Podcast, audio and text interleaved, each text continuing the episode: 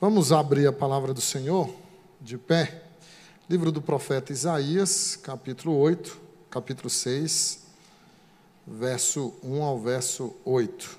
Profeta Isaías, capítulo 6, verso 1, verso 8. Do 1 ao 8.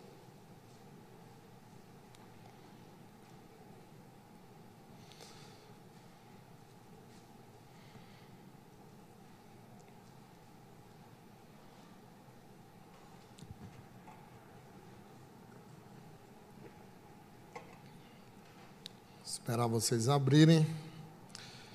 É um texto conhecido e riquíssimo da palavra do Senhor.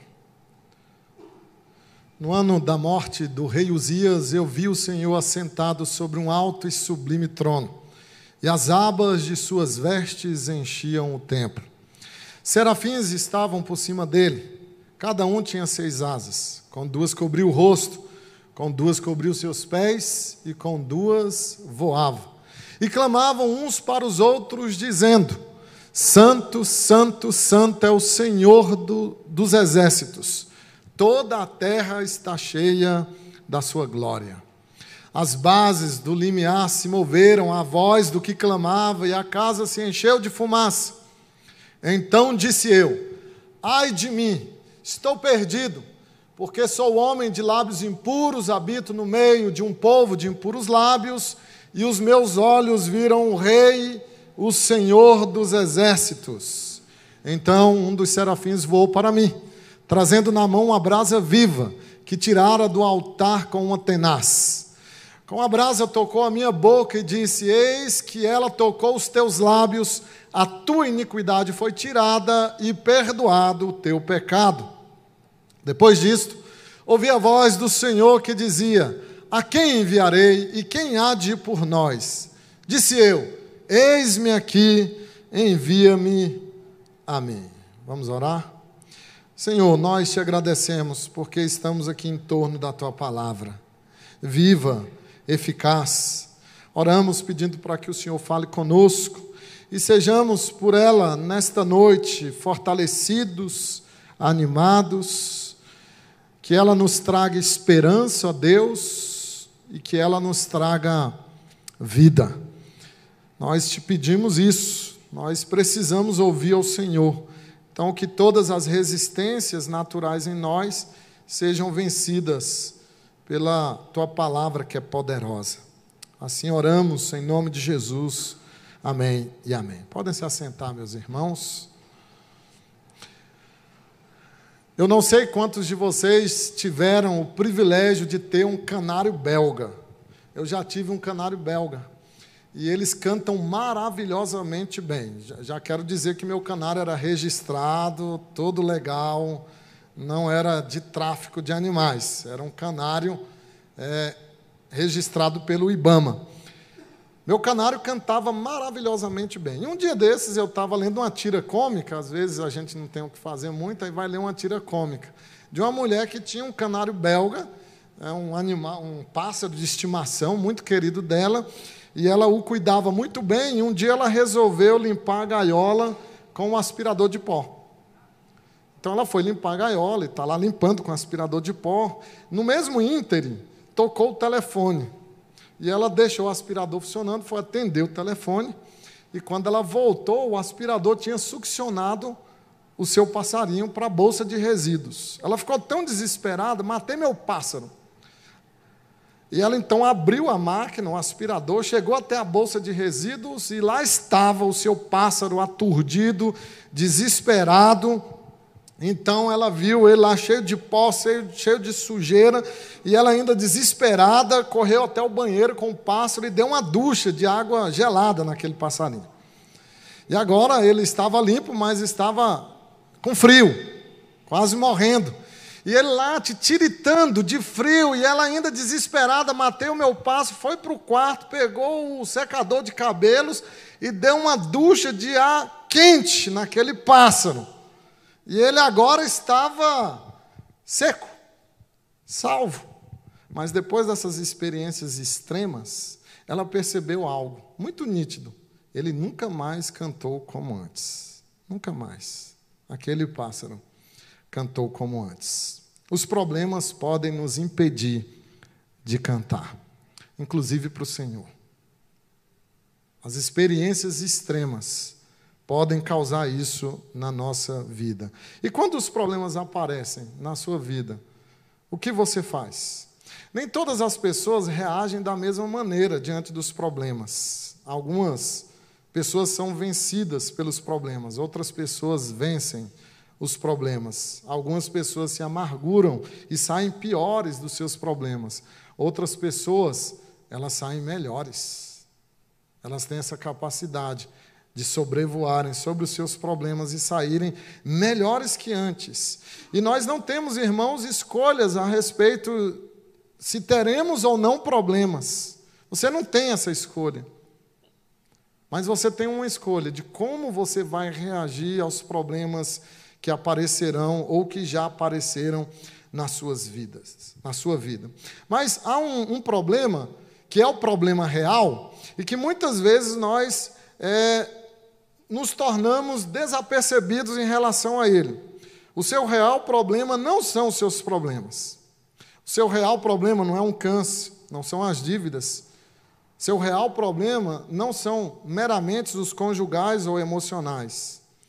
O seu real problema, o meu essencial problema, chama-se pecado. Esse, de fato, é o nosso Problema: você pode hoje estar lutando contra um pecado que não consegue vencer na sua vida.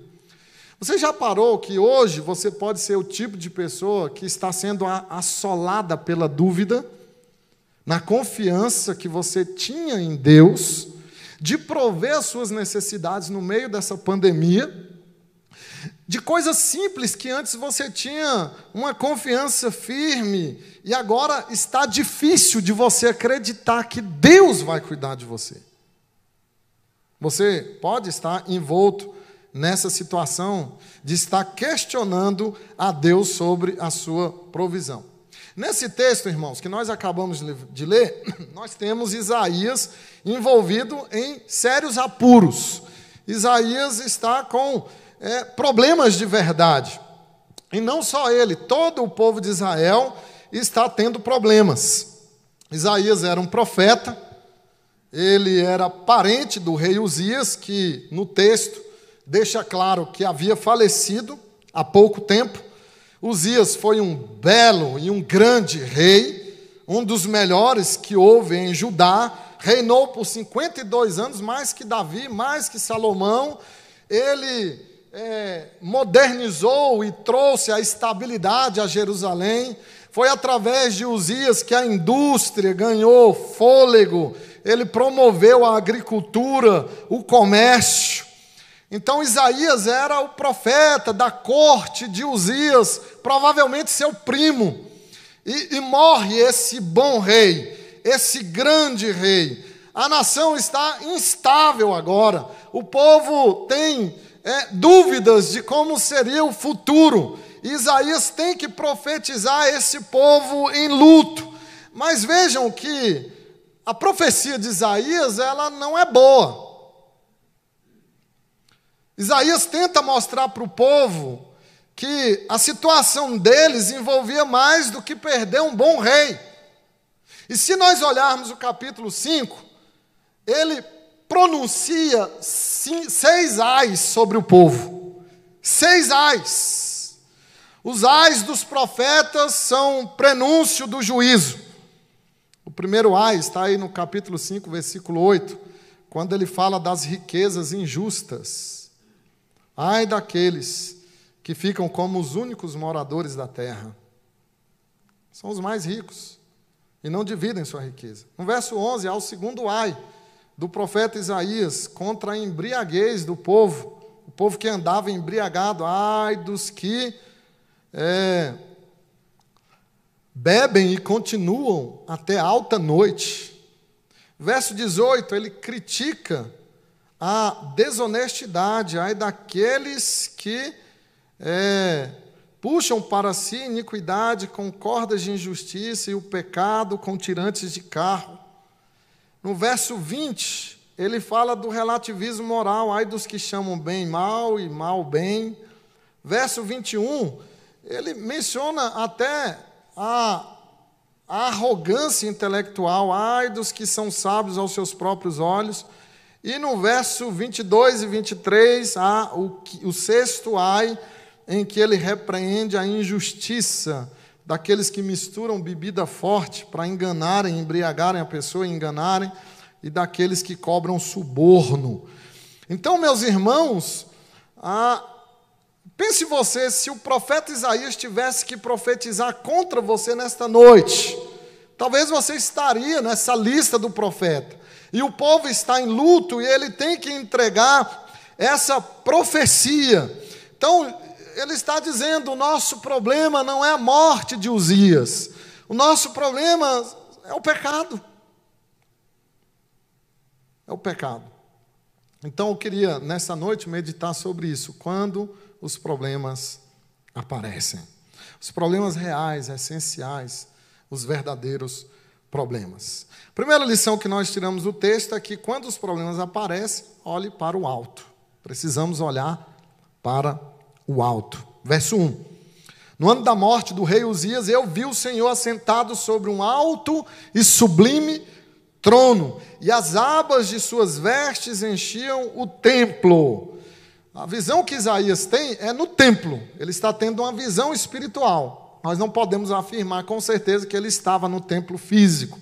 Então, ele está no templo tendo essa visão, passando pelo luto da morte do rei Uzias, e ele olha para o alto e diz o texto que ele vê o Senhor. E a palavra que ele usa aqui para Senhor é Adonai. Ela é muito importante para entendermos esse fato de Isaías olhar para o alto, porque Adonai não é o nome pessoal de Deus. Ele usa o nome pessoal de Deus somente lá no versículo 5. Ah, e, e, e, Adonai se encaixa perfeitamente na visão do profeta Isaías, porque Adonai significa o dono do cosmos o Senhor de toda a criação, o Rei, o monarca do universo.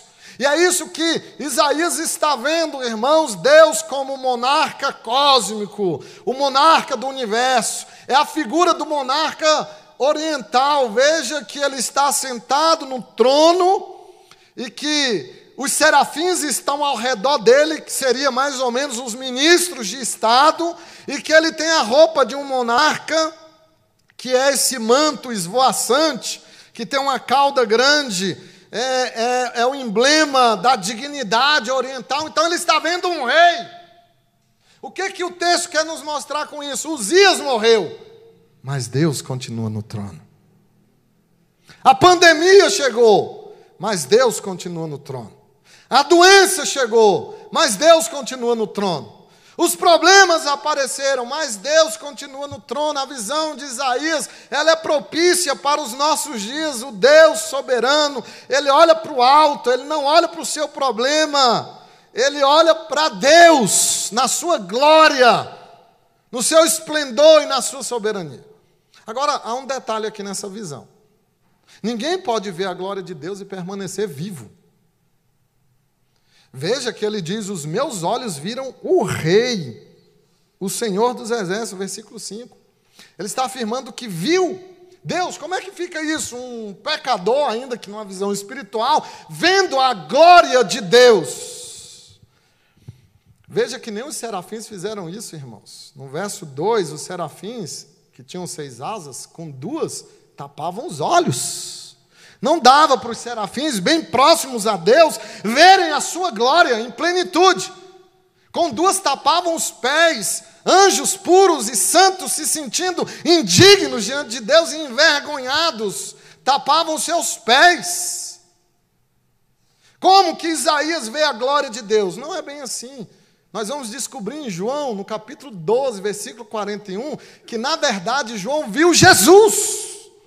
João diz isso, que Isaías viu a glória de Jesus e falou a respeito de Jesus. Então, a visão de Isaías é uma manifestação de Cristo, uma teofania de Cristo. Ele está vendo Jesus, ele vê a impressionante grandiosidade de Deus na, na figura do seu unigênito Filho. Isso significa muito para nós, meus queridos irmãos, porque quando os problemas aparecerem na nossa vida, nós precisamos olhar os nossos problemas por meio de Jesus e ver Jesus lá nos nossos problemas. Ele esteve com Adão e Eva no jardim.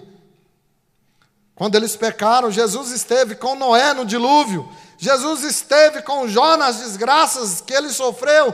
Jesus esteve com os amigos de Daniel na fornalha. Jesus esteve com Daniel na cova dos leões esteve com a viúva de Naim, esteve com Marta e Maria quando o seu irmão morreu, Lázaro esteve com Estevão quando ele estava sendo apedrejado pelos seus algozes, Jesus esteve com os seus discípulos no meio da tempestade, Jesus está com você hoje.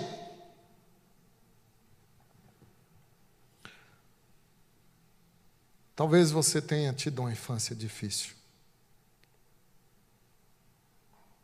Talvez seu pai foi cruel com você. Te maltratou. Talvez sua mãe rejeitou você. Talvez você foi derrotado, sucumbido pela depressão, traído e humilhado.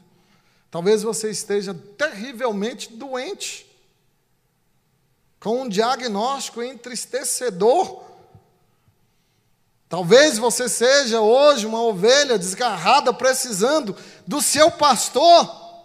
Mas veja, onde você está hoje? Na igreja. Pela graça de Deus, você está na igreja, porque a visão que você tem de Deus vai determinar tudo na sua vida.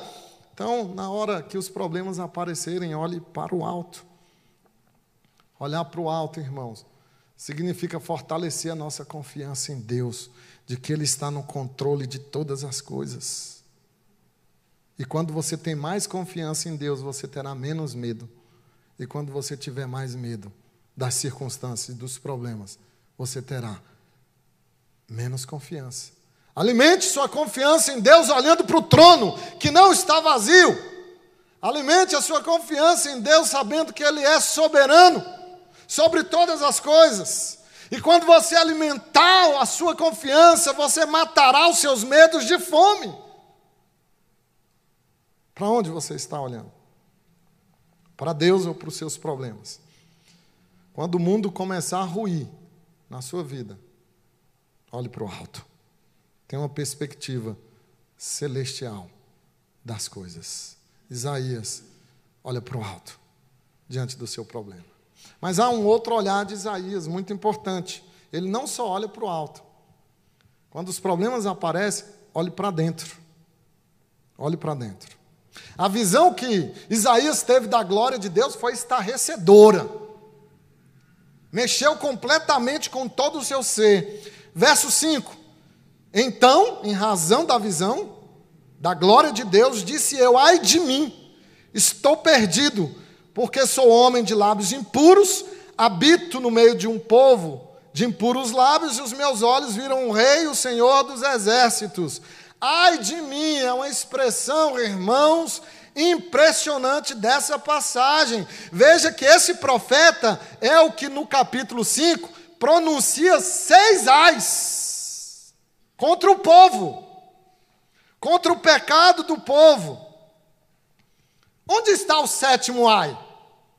Deveríamos perguntar, afinal de contas, o número 7 na Bíblia é o que mostra que as coisas são completas. Onde está o número 7? Aqui nos ais de Isaías, este, o próprio ai que se volta contra ele. Então, Isaías, meus irmãos, que profetiza no capítulo 5 contra Fulano, contra aquele, contra aquele outro. Agora, depois que ele conhece Deus, que ele vê Deus, ele é capaz de tratar o seu próprio pecado. Ele é capaz de olhar para o seu coração. E agora o ai não é para o outro, o ai é para ele. E ele diz: ai de mim. É o sétimo ai. As coisas para ficarem completas têm que chegar em você. O profeta diz para todo mundo se endireitar, para todo mundo se consertar, mas ele não era capaz de confessar o seu próprio pecado, até que ele encontra Deus. E as coisas mudam completamente. Depois que ele vê Deus na sua santidade, Agora, irmãos, ele é capaz de tratar o seu pecado na área que ele mais tinha orgulho. Olha que coisa fascinante. O profeta usa a boca. Na área que ele sentia que tinha mais controle, que ele sentia que era o cara. É a área que ele diz: Ai de mim, que tenho lábios impuros. Agora, não são só lábios, porque os lábios estão intimamente conectados com o coração. Quando o profeta Isaías fala dos seus lábios, ele está dizendo que ele tem coração impuro, não só boca suja, coração impuro. E ele está agora sim confessando o seu pecado a Deus na área da sua vida, que ele se orgulhara, que ele se achava justo, que ele se achava certo. E duas coisas estão aqui muito próximas agora. Nessa passagem, irmãos, a impressionante santidade de Deus e a terrível culpa do homem. Nada é mais santo que um Deus trino, santo, santo, santo. É uma alusão à Trindade. Nada é mais santo que o Deus trino.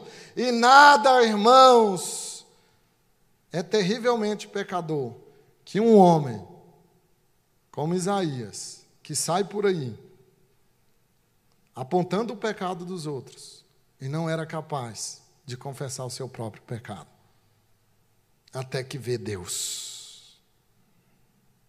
Nada é mais santo que um Deus trino.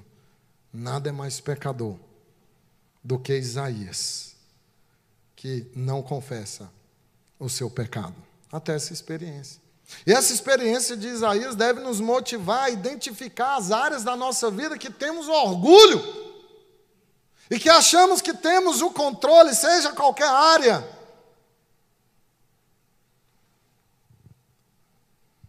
Que achamos que não foi contaminada pelo pecado. Ai de nós, irmãos, ai de nós, de achar que Isaías 5 é somente para os outros e não para nós.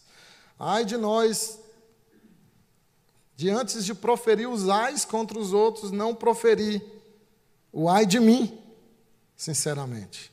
E é o que Isaías faz. Ele olha para si e ele é tocado agora porque ele vê a sua miséria, ele vê o seu pecado e ele confessa o seu pecado. E sabe o que é mais terrível do pecado? Porque ele é de fato o principal problema, é porque ele nos engana. Ele nos trai. A ponto de você estar fazendo algo certo e louvável e extremamente é, de maneira pecaminosa. Eu estava lendo sobre como os esquimós caçam. Eu achei uma ilustração perfeita. Os esquimós, eles caçam da seguinte maneira: eles matam a foca, eles caçam urso. Aí eles pegam a gordura da foca a banha e, e mergulham nessa gordura as facas afiadas. Aí eles espalham essas facas no gelo, em pontos estratégicos. O urso, atraído pelo, o instinto de comer a banha da foca, ele vai atrás dessas facas sujas de gordura de foca. Ele não pensa duas vezes, irmãos, ele engole a faca. Essa faca fica cravada na garganta do urso. Ele morre lá, sangrando. O esquimó vem e pega o urso. O seu instinto o trai. Isaías achava que era o grande profeta. Ele ainda não havia dito para Deus que o seu coração era sujo. Até que os problemas vieram e colocaram Isaías onde ele deveria estar, de joelho. Olhe para dentro quando os problemas aparecerem na sua vida. Não procure culpados diante da sua situação. Reconheça o seu pecado e olhe para dentro porque Deus vai cuidar de você. Mas há um terceiro e último olhar de Isaías. Além de olhar para cima, Deus é soberano, olhar para dentro, o homem é pecador. há uma maneira especial de você também é, agir quando os problemas aparecerem. Olhe para fora. Olhe para além de você. Olhe para o outro. Olhe para o lado. Para as necessidades. Aí no verso 8, Deus faz uma pergunta retórica para dar a Isaías o privilégio de responder: A quem enviarei? Quem há de ir por nós? Disse eu: Eis-me aqui, envia-me a mim. Realmente Isaías só podia fazer isso, irmãos, confessar o seu pecado. Mas o texto nos mostra o que Deus pode fazer e o que Deus fez com Isaías e faz com todos nós. A partir do momento que ele confessa o seu pecado, diz o texto que um anjo, um serafim, vai até a verso 6, diz aí que um dos serafins voou trazendo na mão uma brasa viva que tirara do altar com uma tenaz. O próprio anjo não pegou a brasa com a mão. Ele pegou com a tenaz. Porque isso deve ter causado uma dor extenuante. E de onde que ele tirou essa brasa? Isso aqui é importante, verso 7, é, no verso 6, não é? Tirara do altar, do altar. Veja, meus irmãos, que esse altar é o altar do sacrifício onde o sacerdote matava o animal e o sangue escorria, e tinha brasa, e tinha fogo, o animal, o sacrifício, o fogo do juízo, e o pecado era espiado. O pecado era perdoado. Esses versículos, o 6 e o 7, porque diz no 7 que ele toca a boca de Isaías, e ele é purificado, a sua iniquidade é tirada, o seu perdoar, pecado é perdoado. Então, meus irmãos, esse versículo nos mostra que Deus é gracioso, Deus é perdoador. Embora soubesse os problemas de Isaías, a suposta santidade de Isaías, a autojustiça de Isaías, Isaías querendo ser o seu próprio redentor, mesmo Deus sabendo dos problemas que Isaías estava, Deus não destrói Isaías, Deus salva Isaías, Deus purifica os lábios de Isaías, e é o que acontece conosco. A misericórdia de Deus vem até nós, a brasa foi até Isaías. O perdão foi até Isaías. Voou até ele, ele foi perdoado. Essa é a misericórdia do Senhor, o seu perdão para todo e cada pecador. E veja que Deus oferece um perdão específico para pecados específicos. Diz o texto que ele tocou a boca de Isaías precisamente aquilo que Isaías havia confessado, os seus lábios impuros, seus lábios contaminados pelo pecado. Essa graça está disponível para nós em Jesus. O perdão dos pecados está disponível para nós em Jesus. Quando há arrependimento, confissão desse pecado, toda a graça está disponível para Jesus. E lá na cruz, ele ofereceu o sacrifício definitivo por cada um de nós. E hoje nós podemos não dizer como Isaías, ai de mim, mas nós podemos dizer obrigado, Jesus. Hoje nós podemos, pela graça, dizer obrigado, Jesus, pelo que o Senhor fez por mim na cruz. E aí, depois disso, vem a comissão. Quando Deus diz: Quem vai por nós? Isaías, ele diz: Eu vou. Só que não seria fácil. Se você observar, no verso 9, Deus disse: Vai e dize a este povo: Ouvi, ouvi e não entendais. Deus está falando, Isaías, você vai profetizar, mas ninguém vai ouvir. No verso 11, é, Deus diz para Isaías que ele faria o seu ministério e que seria um aparente fracasso, porque as pessoas seriam desoladas, as casas ficariam abandonadas, e é uma referência ao exílio mas Deus, no verso de número 13, ele diz o seguinte: Mas se ainda ficar a décima parte dela, tornará-se destruída, como terebinto e como orvalho, dos quais, depois de derribados, ainda fica o toco. Assim, a santa semente é o seu toco. Deus, então, irmãos, diz para Isaías que ele preservaria o remanescente fiel. Não seria fácil o trabalho de Isaías, seria muito difícil mas Deus iria preservar como uma árvore caída que tem a sua semente, que brota e dá continuidade assim Deus iria preservar um grupo fiel que daria continuidade à fé. À fé. O que, que isso significa para nós? Depois do perdão de Deus, da purificação de Deus, isso não te constrange a ser um grande obreiro do Senhor? Você saber que foi perdoado com essa magnitude, não te constrange a trabalhar mais? Você consegue olhar para a necessidade da igreja, para a necessidade do mundo sem Cristo. Quando os problemas aparecerem na sua vida, não é o momento de ficar inerte, é o momento de se dispor a trabalhar. Eu quero encerrar, irmãos, dizendo que ninguém vai além da visão que tem. Ninguém vai além da visão que tem. Qual é a visão que você tem de Deus? Qual é a visão que você tem de você e da obra de Deus? Isaías, ele teve uma visão em três dimensões. Ele olhou para o alto e viu Deus soberano.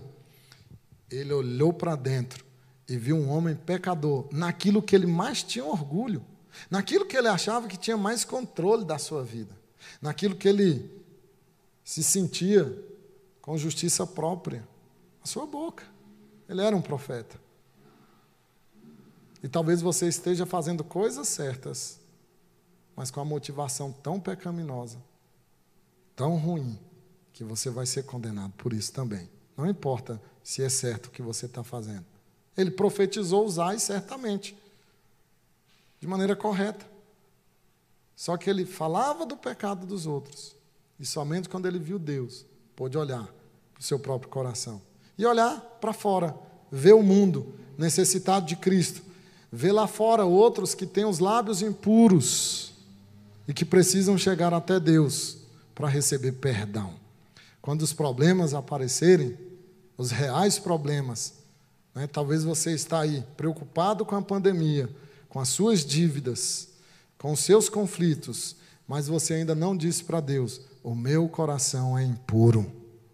Esse é o problema verdadeiro. Quando esse problema aparecer, se você se arrepender, Deus irá purificar o seu coração em Jesus. Olhe para o alto, olhe para dentro, olhe para fora. Que Deus te faça vitorioso sobre os problemas da sua vida. Vamos ficar de pé e orar?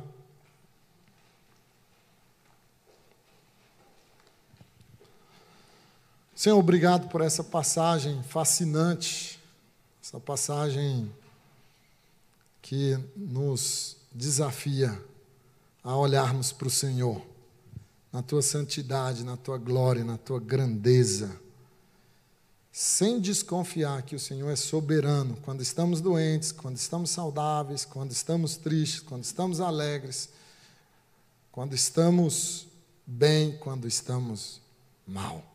O Senhor é soberano quando há pandemia e quando não há pandemia. A última foi há, há um século sem pandemia. E o Senhor foi soberano. E agora o Senhor é soberano.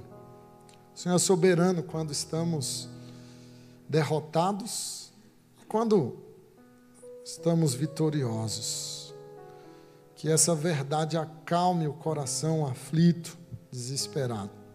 Mas também, Senhor, que possamos, no meio dos nossos problemas, que eles possam trazer à baila o que está no nosso coração as motivações do nosso coração.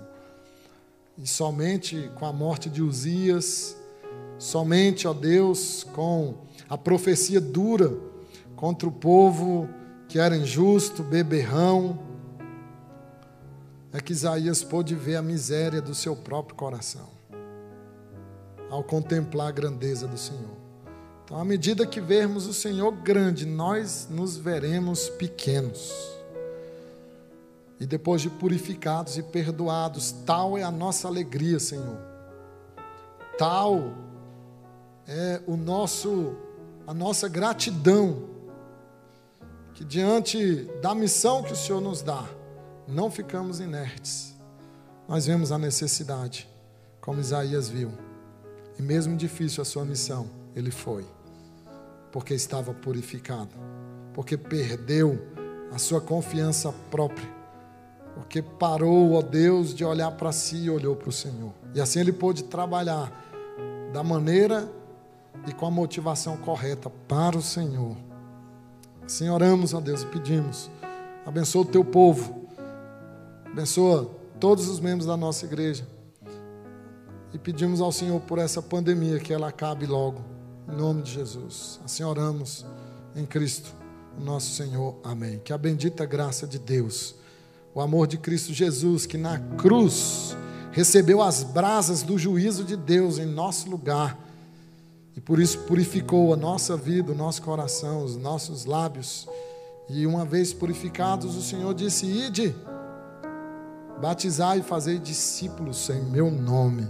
E aqui estamos cumprindo a sua missão, porque o Senhor nos purificou. Que a bênção do Espírito, a alegria do Espírito, repouso na sua vida hoje e sempre. Amém e amém.